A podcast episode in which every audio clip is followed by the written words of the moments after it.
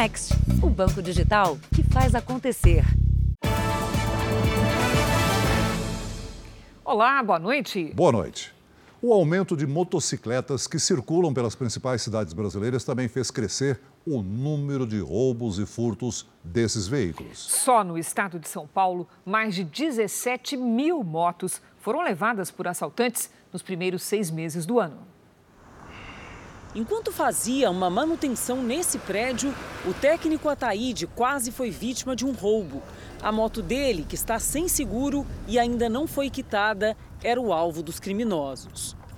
Põe trava, põe tudo, que nem trava de segurança, alarme, mas ele sempre tem uma, um jeito de, de bular. Desta vez, um outro motociclista que passava pelo local estranhou a movimentação e chamou a polícia. Os dois ladrões foram presos. Por sorte e também por conta da rápida atuação da polícia, a moto do Ataíde não foi levada. Mesmo assim, o prejuízo vai ser grande. É que durante a tentativa de furto, os ladrões danificaram várias peças. E hoje a moto está assim, ó, nem liga. O tempo que perdeu, o cliente que a gente teve que desmarcar. O prejuízo de quanto? Mais ou menos 2 mil. O número de motos nas ruas de todo o país aumentou 18% este ano. Ao mesmo tempo, mais de 17 mil foram roubadas ou furtadas somente no estado de São Paulo, de janeiro a junho. Um crescimento de quase 40% na comparação com o ano passado. São 96 roubos ou furtos por dia. Uma alternativa usada por motociclistas e seguradoras tem sido recorrer a rastreadores. Um rastreador ele pode te dar na palma da mão, no seu celular, as posições, a, a, o status de cada veículo que você tem na sua base de rastreamento. Mas nem sempre sobra algum dinheiro para contratar esse tipo de serviço. É muito difícil, porque a gente, quando estaciona ela, a gente não, não sabe o que vai acontecer. Criminosos têm usado aplicativos de mensagem para aplicar um novo tipo de golpe. Eles dizem fazer parte de organizações criminosas para ameaçar as vítimas e extorquir dinheiro. Tudo começa com uma ligação ou mensagem de voz. Chegou uma acusação aqui que está envolvendo o teu nome. Tá rolando aqui as tuas fotos e teus dados aqui no grupo da facção, cara. A ameaça chega pelo celular. O homem que diz ser chefe de uma facção criminosa afirma que o nome da vítima está numa suposta lista da morte. E os meus meninos estão aqui preparados para ir aí na tua casa e na casa da tua família. A vítima é um jovem de 24 anos de Joinville, Santa Catarina. Não está falando só de mim, está falando do meu bem mais precioso, da minha filha, né? O rapaz chegou a pagar R$ 2.500 para o criminoso via Pix, mas não havia nenhuma facção envolvida, nenhuma ameaça real trata-se de mais um golpe que já se espalhou por pelo menos 10 estados brasileiros o golpe da facção. Este outro jovem procurou a polícia de Alta Floresta, em Mato Grosso. Ele recebeu o mesmo tipo de ameaça. Um número diferente, dizendo que eu estava devendo, que eu estava denunciando a facção. Em Bauru, no interior de São Paulo, a vítima foi uma comerciante. Ela aceitou falar por telefone. Ligaram lá na loja, né? E a funcionária atendeu. Falaram que era que iam assaltar a loja e que se a minha funcionária é, avisasse alguém, ia dar tiro na cara dela. De acordo com a polícia, esta é uma nova versão do antigo golpe do parente sequestrado. Uma variável desse tipo de crime, sim, que trabalha justamente com essa vulnerabilidade com o fator surpresa. Quase sempre os dados das vítimas são recolhidos em aplicativos de relacionamentos e nas redes sociais. Por isso, o delegado recomenda cuidado com as informações postadas na internet. O criminoso, ele previamente também se municia de dados, de forma que o indivíduo consegue montar toda um, um, uma referência, um referencial muito grande para poder enganar, ludibriar e ameaçar de forma muito convincente essa vítima. Aterrorizada, assim, uma sensação de pânico constante. Veja agora outros destaques do dia. Televisão passa ao computador como ferramenta de acesso à internet nos lares brasileiros. Empresária tem página clonada na internet e consumidores caem em golpe.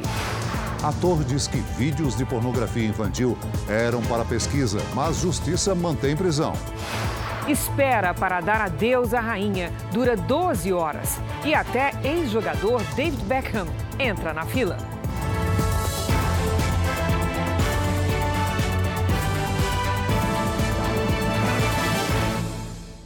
Oferecimento Bradesco. A gente não para de se reinventar por você.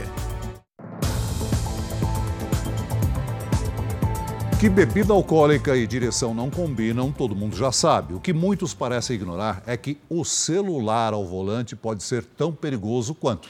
É o que revela uma pesquisa da Associação Brasileira de Medicina do Tráfego. Voltar a dirigir o ônibus foi um alívio para o Alex.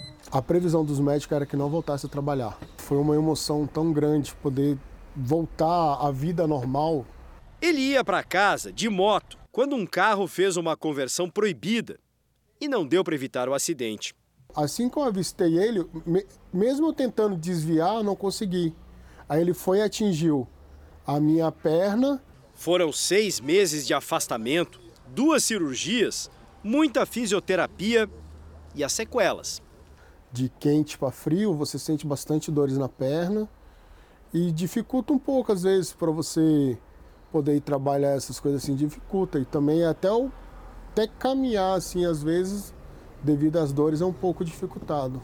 O número de acidentes em São Paulo com feridos, como Alex, ou com vítimas que morreram, cresceu quase 5% de janeiro a julho deste ano.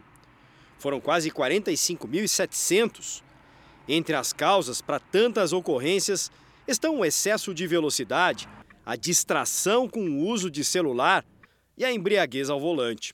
Mesmo sabendo que é proibido dirigir depois de tomar qualquer dose de bebida alcoólica, tem gente que acha que tem uma boa resistência, que não vai sofrer qualquer efeito e resolve se arriscar. A gente veio até esse simulador para mostrar o quanto esse comportamento é perigoso. A gente vai ver como é que fica agora.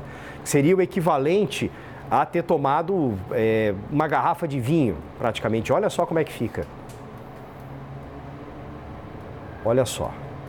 O nível de alteração que tem para a pessoa que está dirigindo. E aí acontece isso que aconteceu agora. Agora o teste é com o celular. Aí, ó, eu acabei de atropelar uma pessoa porque estava prestando atenção no celular em vez de prestar atenção no meu caminho.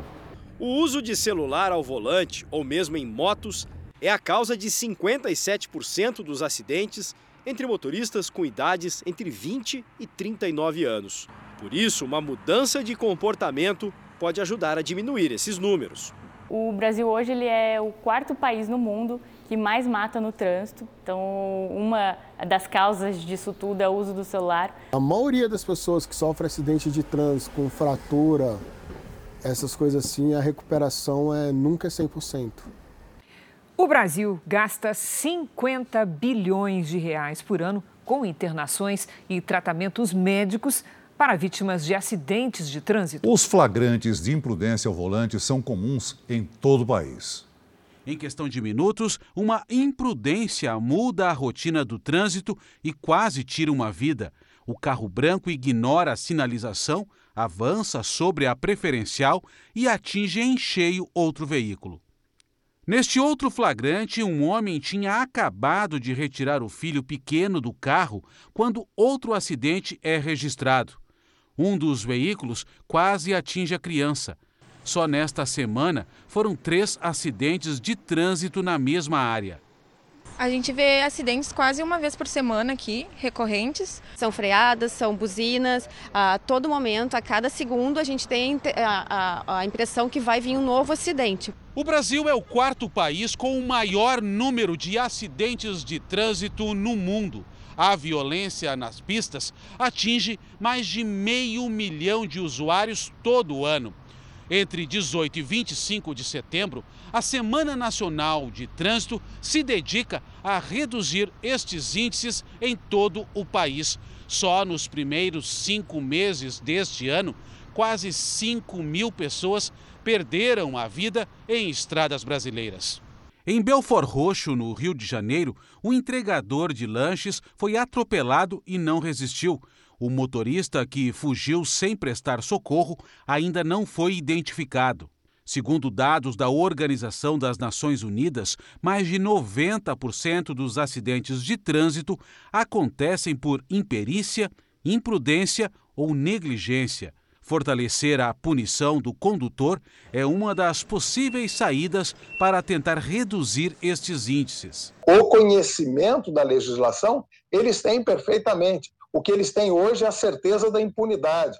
O Instituto de Pesquisa Econômica Aplicada, o IPEA, estima que o governo brasileiro gaste cerca de 50 bilhões por ano com internações e tratamentos médicos para vítimas de acidentes de trânsito. Um homem empurrou o próprio irmão na frente de um ônibus em movimento em Ceilândia, no Distrito Federal. Imagens gravadas por câmeras de segurança mostram os dois caminhando até o momento da agressão. Antes de atingir a vítima em cheio, o motorista conseguiu frear. Questionado sobre o motivo da atitude, o homem disse que os dois estavam bêbados. Apesar do susto, ninguém saiu ferido. Em Londres, a fila para se despedir da rainha Elizabeth II precisou ser fechada por causa do excesso de pessoas e da longa espera. David Beckham, o ex-jogador de futebol da seleção inglesa, por exemplo, aguardou mais de 12 horas. Uma fila que só aumenta a cada minuto. Pessoas de todas as idades que vivem dentro e fora do Reino Unido. Todos parecem esquecer o sacrifício enfrentam sem descanso a maratona para entrar no parlamento, onde está o caixão da Rainha Elizabeth II, e se despedir da monarca. Durante o dia, autoridades fecharam a fila por quase seis horas, quando o número de visitantes na espera chegou à capacidade máxima. Entre os milhares de súditos estava também David Beckham. Assim como todo mundo, o ex-atleta de futebol que jogou em grandes clubes europeus e na seleção inglesa esperou por quase 12 horas na fila. Quando entrou no parlamento britânico, se emocionou. Quando você chega na sala, é um sentimento difícil de explicar. O legado que ela deixou foi incrível, disse ele. Beckham recebeu da rainha o título de Sir, uma honraria dada aos principais cidadãos do Reino Unido e que significa Cavaleiro da Ordem do Império Britânico. Muitas pessoas já deixam a capital inglesa e seguem para Windsor, onde acontece a última etapa do velório de Elizabeth II. O caminho mais fácil de Londres até lá é de trem. Nós fizemos o percurso hoje. São 40 minutos de viagem. Windsor, que tem apenas 30 mil habitantes, é uma cidadezinha bem charmosa, calma, no sudeste da Inglaterra. A Kate, que nasceu e viveu aqui a vida toda, não esperava ver tanta gente três dias antes do funeral. Joy disse que chorou ao ver tanta comoção. Homenagens e alerta total. Cães farejadores procuram objetos suspeitos e muitos acessos foram bloqueados. Policiais de outras cidades foram deslocados para cá. Eles monitoram as ruas dia e noite. Drones também serão utilizados e haverá patrulha até no rio Tamisa, que corta a cidade. Os oficiais disseram que preparam uma operação de segurança jamais vista na história de Windsor. Mais de 200 mil pessoas são esperadas nas ruas quase sete vezes a população local. Um público maior que o presente no casamento do príncipe Harry com Meghan Markle. A rainha vai ser enterrada aqui no castelo de Windsor, uma das residências oficiais preferidas da monarca. A construção medieval é a mais importante de toda a cidade. Ela será sepultada ao lado do marido, o príncipe Philip, dos pais dela e da irmã. Essa cerimônia será privada, apenas com a presença da família real. O caixão com o corpo da rainha fica até o domingo no parlamento britânico, que está aberto à visitação. As imagens mostram a movimentação dentro do local. Quem quer entrar precisa enfrentar uma fila de pelo menos 8 quilômetros. Amanhã, o rei Charles III e os irmãos vão visitar novamente o parlamento. A cerimônia vai durar 15 minutos e se chama A Vigília dos Príncipes. Os netos de Elizabeth II também vão participar. No país de Gales, o rei Charles III foi recebido com protestos por parte da população. Quem tem os detalhes é a nossa enviada especial ao Reino Unido, Thaís Furlan. Boa noite, Thaís. Boa noite, Cris. Boa noite, Celso. Pela primeira vez desde a morte da mãe, Charles recebeu vaias em público. Foi durante a visita dele e da rainha consorte Camila ao país de Gales nesta sexta-feira. Eles estavam a caminho do castelo de Cardiff para uma reunião com o primeiro-ministro do país quando um grupo de 100 manifestantes fez o protesto. Eles seguravam cartazes contra a monarquia. Apesar da manifestação, o rei também recebeu o apoio dos súditos. Autoridades e governantes estarão aqui em Londres para o funeral de Estado, marcado para segunda-feira. Antes disso, no domingo, eles serão recebidos pelo rei Charles no Palácio de Buckingham. Celso, Cris. Obrigada, Thaís. Veja a seguir. No Brasil, a televisão ultrapassou o computador na hora de acessar a internet em casa. Ainda hoje, Ministério Público pede a prisão de padrasto que agrediu o menino de 4 anos no Rio.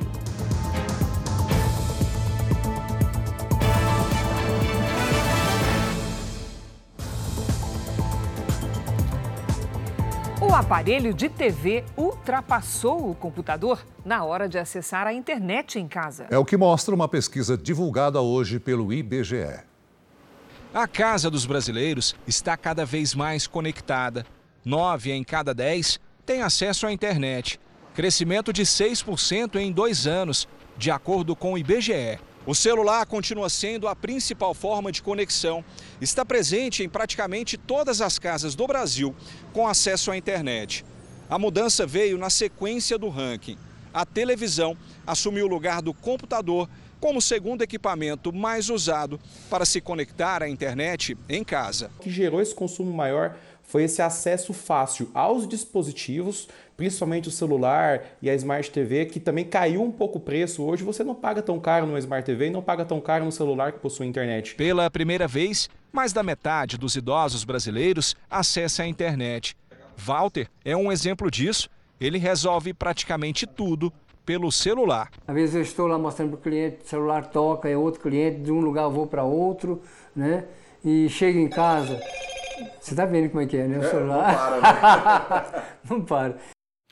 O presidente da Petrobras, Caio Mário Paz de Andrade, foi diagnosticado com um carcinoma, que é um tipo de câncer na cabeça e no pescoço.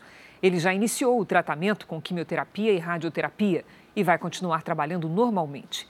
De acordo com uma nota da empresa, as taxas de cura desta forma da doença são altas. O Supremo Tribunal Federal iniciou o julgamento que pode confirmar a decisão do ministro Edson Fachin e limitar decretos do presidente Jair Bolsonaro sobre a compra e a venda de armas. O repórter Yuri Ascar tem os detalhes dessa informação. Boa noite, Yuri.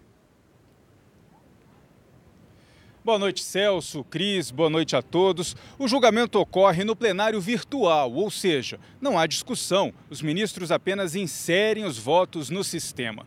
Os posicionamentos podem ser apresentados até o dia 20, terça da semana que vem. Relator de três ações que questionam decretos editados pelo presidente, o ministro Edson Fachin afirmou que é preciso restringir o acesso às armas diante do risco do aumento da violência política. Para ele, a posse só deve ser autorizada para pessoas que, por motivos profissionais e pessoais, comprovem efetiva necessidade. Ele também é a favor de restringir a compra de alguns tipos de armas para apenas casos de interesse de segurança pública ou da defesa nacional. Até o momento, quatro ministros seguiram a posição de Faquim. Cris, Celso. Obrigado, Yuri. Ainda hoje, prédio de 42 andares pega fogo na China. E veja também, dona de salão de beleza tem a página na internet clonada por criminosos.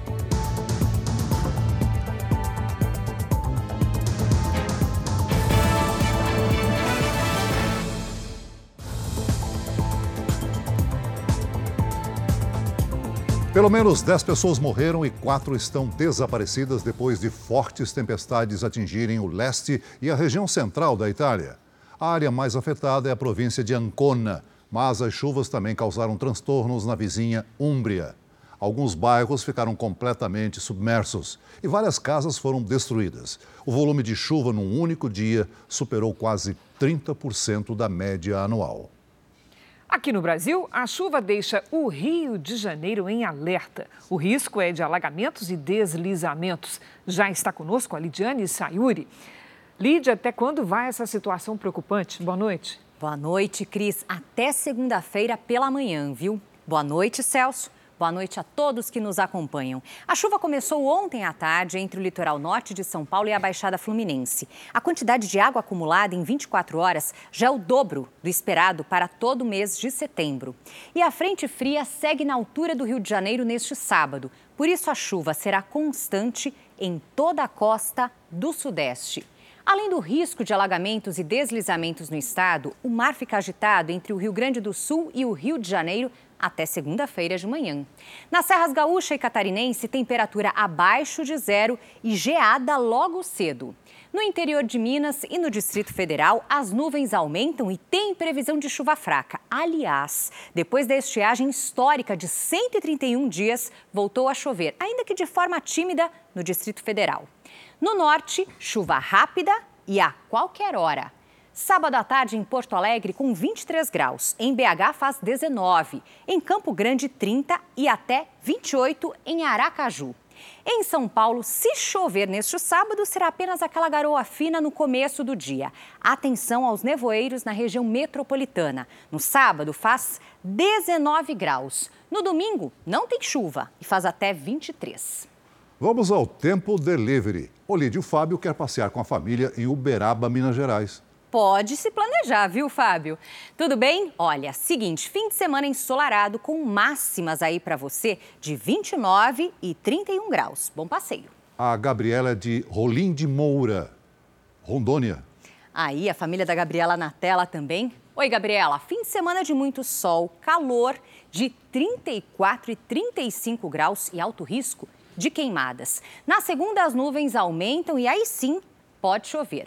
Participe do Tempo Delivery, apareça aqui no telão do JR também. Mande uma mensagem pelas redes sociais com o nome de uma cidade e a hashtag você no JR. Bom fim de semana, gente. A você também, Lidy. Obrigada. Até segunda. Ainda hoje, padrasto que agrediu o menino de 4 anos tem prisão decretada. E veja também o perigo das páginas que clonam na internet os endereços verdadeiros.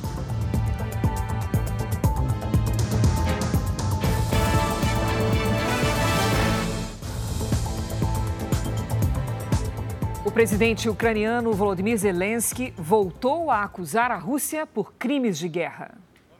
Mais de 450 corpos foram encontrados na região que foi ocupada pela Rússia e reconquistada depois pela Ucrânia. As vítimas teriam morrido em bombardeios e por falta de acesso à alimentação e saúde. O governo ucraniano anunciou também a descoberta de salas de tortura nas proximidades da cidade de Kharkiv. Moscou ainda não se manifestou. Enquanto isso, o presidente russo Vladimir Putin disse desejar que o conflito termine o mais rapidamente possível. Metade dos voos com destino a Paris, capital da França, foi cancelada após os controladores de tráfego aéreo anunciarem uma greve. Cerca de mil voos de seis companhias aéreas foram suspensos em todo o país. Ao menos 100 mil passageiros foram afetados pelas interrupções que devem trazer consequências para todo o tráfego aéreo europeu. Um prédio de 42 andares pegou fogo na China. Não há informações sobre feridos. Uma coluna de fumaça densa e escura pôde ser vista a quilômetros de distância. O prédio pertence à maior operadora de telecomunicações do país. A empresa disse que não houve interrupção no serviço, embora usuários tenham relatado problemas. O fogo foi controlado e as causas ainda são investigadas. Repare na moto que vem em alta velocidade. O condutor entra no posto de gasolina e bate em cheio numa bomba de combustível, se desequilibra e cai. O caso foi na cidade de Ascurra, em Santa Catarina. O homem apresentava sinais de embriaguez e acabou preso em flagrante.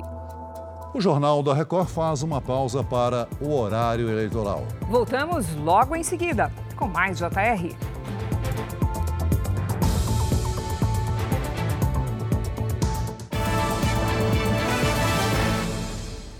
O Jornal da Record está de volta. 27% dos brasileiros já foram alvo de crimes pela internet. É o que aponta um estudo de uma empresa especializada no monitoramento de fraudes digitais. A dona de um salão de beleza na Grande São Paulo teve a página da empresa clonada. Muitos clientes foram enganados. Letícia foi vítima do golpe das páginas falsas. Estelionatários clonaram o perfil da empresa dela e passaram a mandar links com propagandas enganosas. As promoções induziam os clientes a fazer um novo cadastro no salão de beleza, mas na hora do pagamento, o dinheiro ia parar na conta dos golpistas. Nós temos um canal direto de mensagens com nossos clientes e dentro desse canal a gente recebeu uma mensagem de uma cliente perguntando. E aí a gente foi confirmar e realmente viu que era uma página de fraude. Apesar de a Letícia ter feito um boletim de ocorrência há uma semana, a página criada pelos golpistas continua ativa na internet e com mais de 3 mil seguidores. A original, a da Letícia, tem 12 mil seguidores. Muitos clientes tiveram contas em redes sociais e celulares clonados. E, é claro, prejuízos a lamentar. A gente sabe que teve um grande retorno aí de golpe que as meninas caíram, em torno de umas 100 clientes por aí.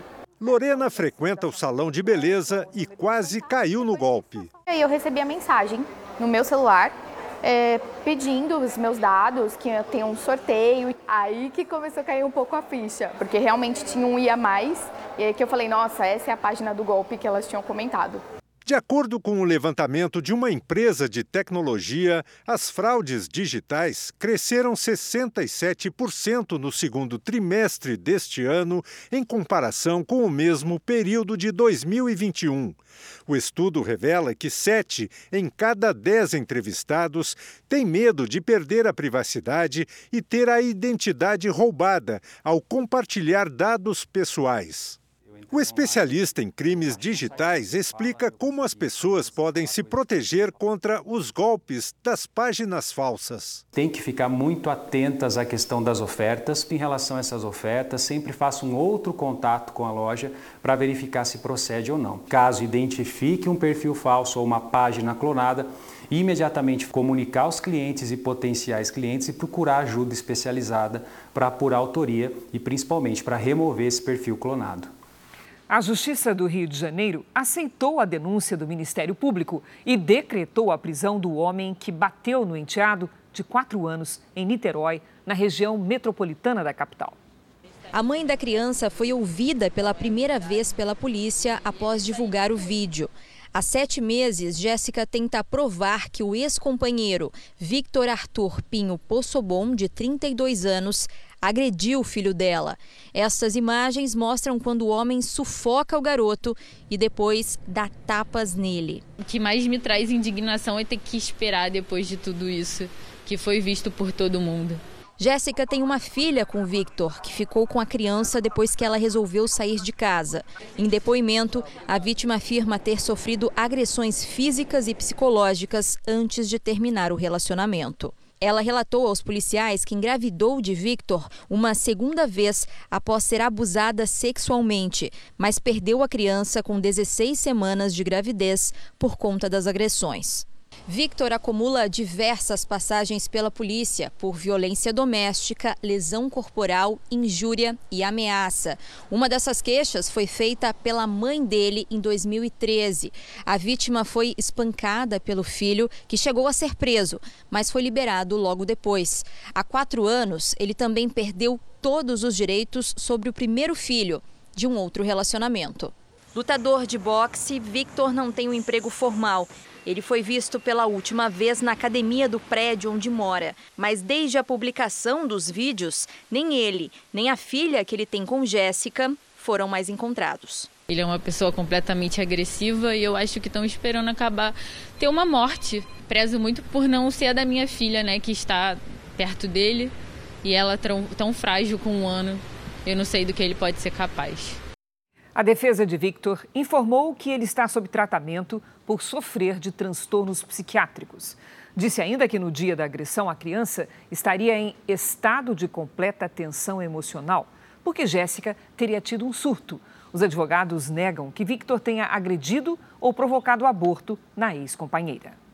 Eleições 2022. Vamos ver como foi a sexta-feira dos candidatos à presidência da República. O presidente candidato à reeleição pelo PL, Jair Bolsonaro, chegou a Prudentópolis, na região central do Paraná, em uma motociata. Na cidade, que abriga a maior comunidade ucraniana do Brasil, Bolsonaro fez uma saudação aos refugiados da guerra. Ele também comentou a situação da Nicarágua, na América Central, onde opositores do governo são perseguidos, emissoras de TV foram fechadas e religiosos expulsos do país. No discurso, Jair Bolsonaro citou números da economia, lembrou que a taxa de desemprego está em queda e o PIB em alta e fez elogios ao agronegócio. O agronegócio é a locomotiva da nossa economia. E o trabalho de vocês, mais do que divisa, nos garantem a segurança alimentar e a segurança alimentar também de mais de um bilhão de pessoas ao redor do mundo. Ainda no Paraná, Bolsonaro também participou de um comício em Londrina, no norte do estado. Lula, candidato pelo PT, chegou a Porto Alegre no início da tarde e conversou com a imprensa. A estratégia da campanha é visitar os três estados da região sul até domingo, para tentar reduzir a desvantagem que Lula tem na região em relação ao candidato à reeleição Jair Bolsonaro, de acordo com as pesquisas eleitorais. O candidato do PT disse que vai investir na educação básica, valorizando professores, melhorando a merenda escolar e aumentando o período que a criança fica na escola. Você não investindo na educação você não transforma o país num país desenvolvido do ponto de vista cultural, do ponto de vista científico, do ponto de vista tecnológico, do ponto de vista da competitividade. Você não transforma.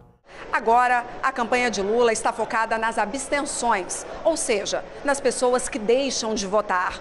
O candidato vem pedindo que os eleitores compareçam às urnas no dia 2 de outubro primeiro compromisso de campanha de Ciro Gomes foi em Campina Grande, na Paraíba. Depois, o candidato do PDT viajou para Belém do Pará. No encontro com apoiadores e lideranças do partido, Ciro falou sobre desenvolvimento sustentável. No encontro às margens do rio Guamá, Ciro Gomes defendeu a criação de uma empresa pública para exploração mineral sustentável em terras indígenas. A estatal, segundo a proposta, seria controlada pelos próprios povos originários. O candidato também falou sobre o manifesto contra ele, que estaria sendo organizado por dissidentes do PDT e apoiadores de Lula. Isso é mais uma mentira do Lula, não tem isso aí, não existiu. Se você me mostrar uma assinatura de um pedetista, a gente volta a conversar. Isso é uma mentira do Lula. Lula se especializou nisso, na mentira. Depois, Ciro Gomes seguiu em viagem para o Amapá, onde se encontrou com o governador do estado. A candidata à presidência pelo MDB, Simone Tebet, começou o dia com uma visita ao Centro Histórico de São Luís, no Maranhão caminhou com apoiadores e destacou a importância do turismo para a economia do país. Um povo sem passado, sem cultura, não tem condições de ter, de ter, futuro. Nós precisamos resgatar o turismo interno no Brasil. É o que aquece a economia, é a indústria que menos polui, que mais gera emprego e renda na mais diversidade econômica. E é isso que nós queremos para o Brasil. A candidata aproveitou a passagem pelo Maranhão e se reuniu com o ex-presidente e colega de partido, José Sarney. Tebet recebeu o apoio dele na corrida ao Palácio do Planalto. À tarde, a candidata esteve em Brasília e visitou uma importante feira em Taguatinga, região que fica a 23 quilômetros do centro da capital federal. A candidata do União Brasil, Soraya Tronic, participou do ciclo de debates organizado pelo Sindicato dos Engenheiros do Estado de São Paulo. A candidata defendeu a proposta de criação do Imposto Único, que substituiria mais de 10 impostos e contribuições federais. Entre as mudanças, Soraya citou a que isenta patrões empregados de contribuir com a Previdência todos ficarão isentos do INSS, não vai mais ser bancado pela nossa folha de pagamento, nem pelo, nem pelo desconto, nem pelo patronal, inclusive, que significa 20% da folha de pagamento. Quem é patrão aqui sabe. E quem é funcionário também sabe. Depois, Soraya visitou uma feira voltada ao setor de hotéis. Kelmo Luiz, candidato do PTB, visitou a comunidade de Bananeiras, no Recôncavo Baiano Ele se encontrou com a população do local e prometeu melhorar as condições do transporte marítimo para quem trabalha na capital, Salvador. O candidato do Novo, Felipe Dávila, visitou uma ONG em Uberlândia e se encontrou com entidades empresariais em Uberaba, Minas Gerais.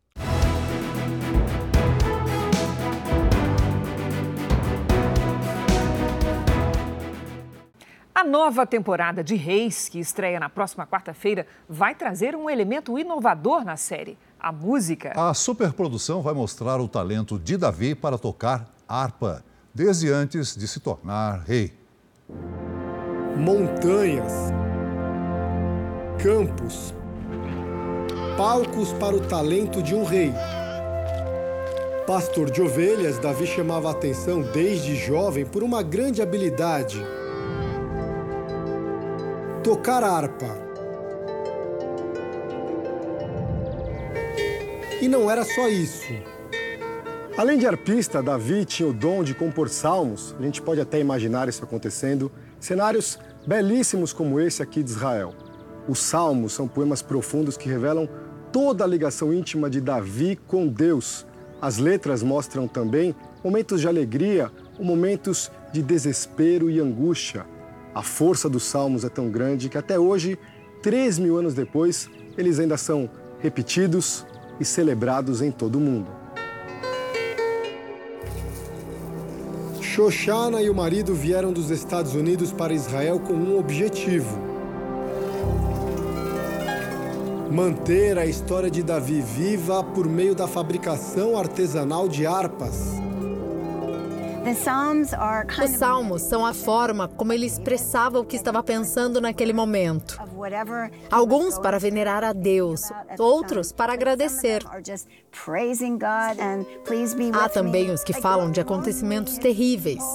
Mas a maioria é sobre querer viver na casa do Senhor para sempre. Tocar o instrumento ao ar livre, dar melodia para os salmos.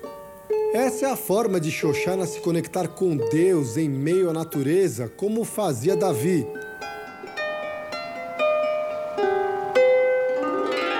Entre as composições de Davi, um salmo chama a atenção.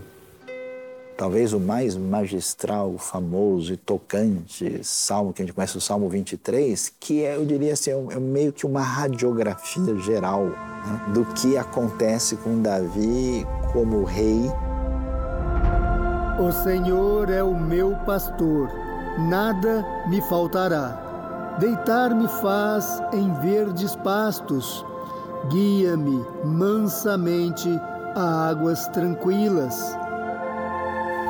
Palavras singelas com tantos significados. Davi é pastor de ovelhas.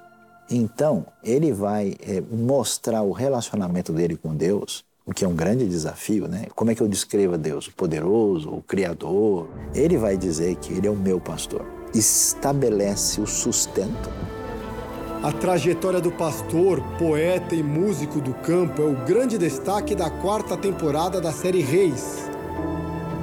A principal característica dele, jovem, é a benevolência dele para com as ovelhas. E isso se retrata mais tarde com o povo de Israel quando ele se torna rei.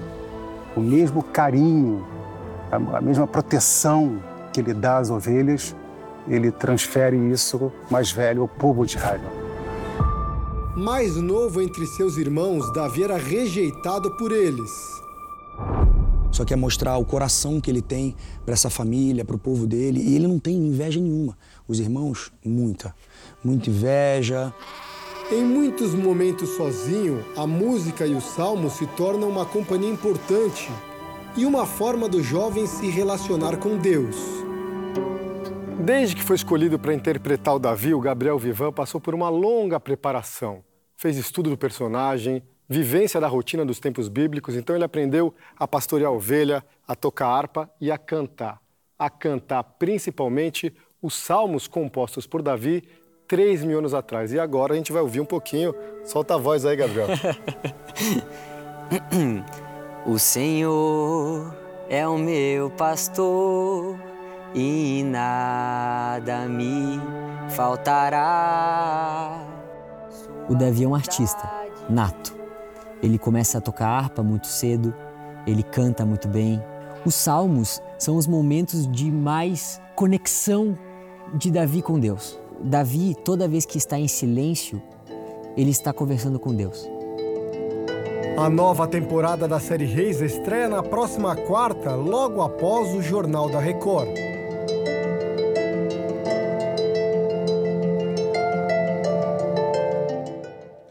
Em depoimento à polícia, o ator José Dumont afirmou que as imagens de pedofilia que ele mantinha no computador e no celular seriam usadas num trabalho sobre o tema.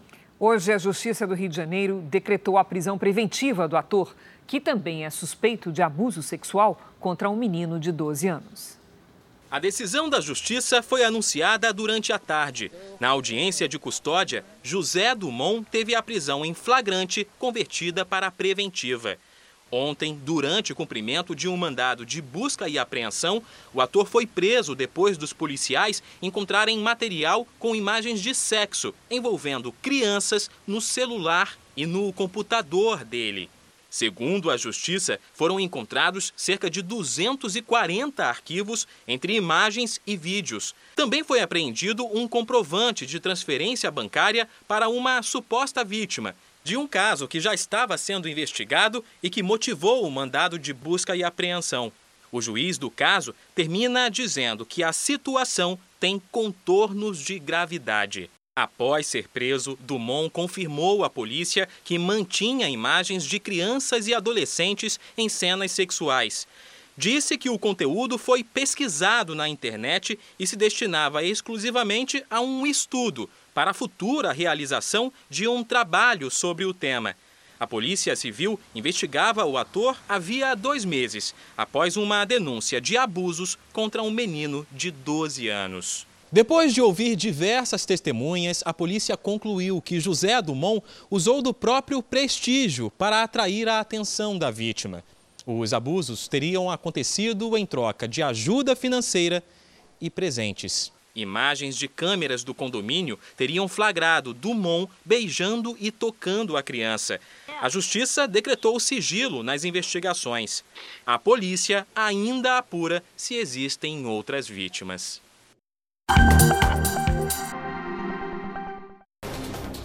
Em São Paulo, o cantor Leandro Learte, do Arte Popular, foi condenado em primeira instância a nove anos e sete meses de prisão pelo crime de estupro e cárcere privado. A vítima é uma estudante que o cantor conheceu pela internet. Numa rede social, ele disse ser vítima de injustiça. O cantor ainda pode recorrer. A justiça proibiu a presença das torcidas organizadas do Bahia e do Vitória nos estádios de todo o país. As duas uniformizadas se envolveram numa briga no início de setembro, com três feridos. O procurador preso por agredir a chefe voltou a receber o salário de 7 mil reais. De acordo com a Prefeitura de Registro em São Paulo, a comissão que analisa o processo administrativo considerou que a prisão não justifica a suspensão da remuneração. O número de crianças do segundo ano do ensino fundamental que não sabem ler ou escrever quase dobrou durante a pandemia. O resultado reflete o impacto causado pela suspensão das aulas presenciais nesse período. Os dados foram divulgados hoje pelo Ministério da Educação. Essa edição termina aqui e à meia-noite e meia tem mais Jornal da Record. Fique agora com Reis e logo após Amor Sem Igual, uma nova atividade vai mexer com os peões em A Fazenda. Bom final de semana para você. Boa noite.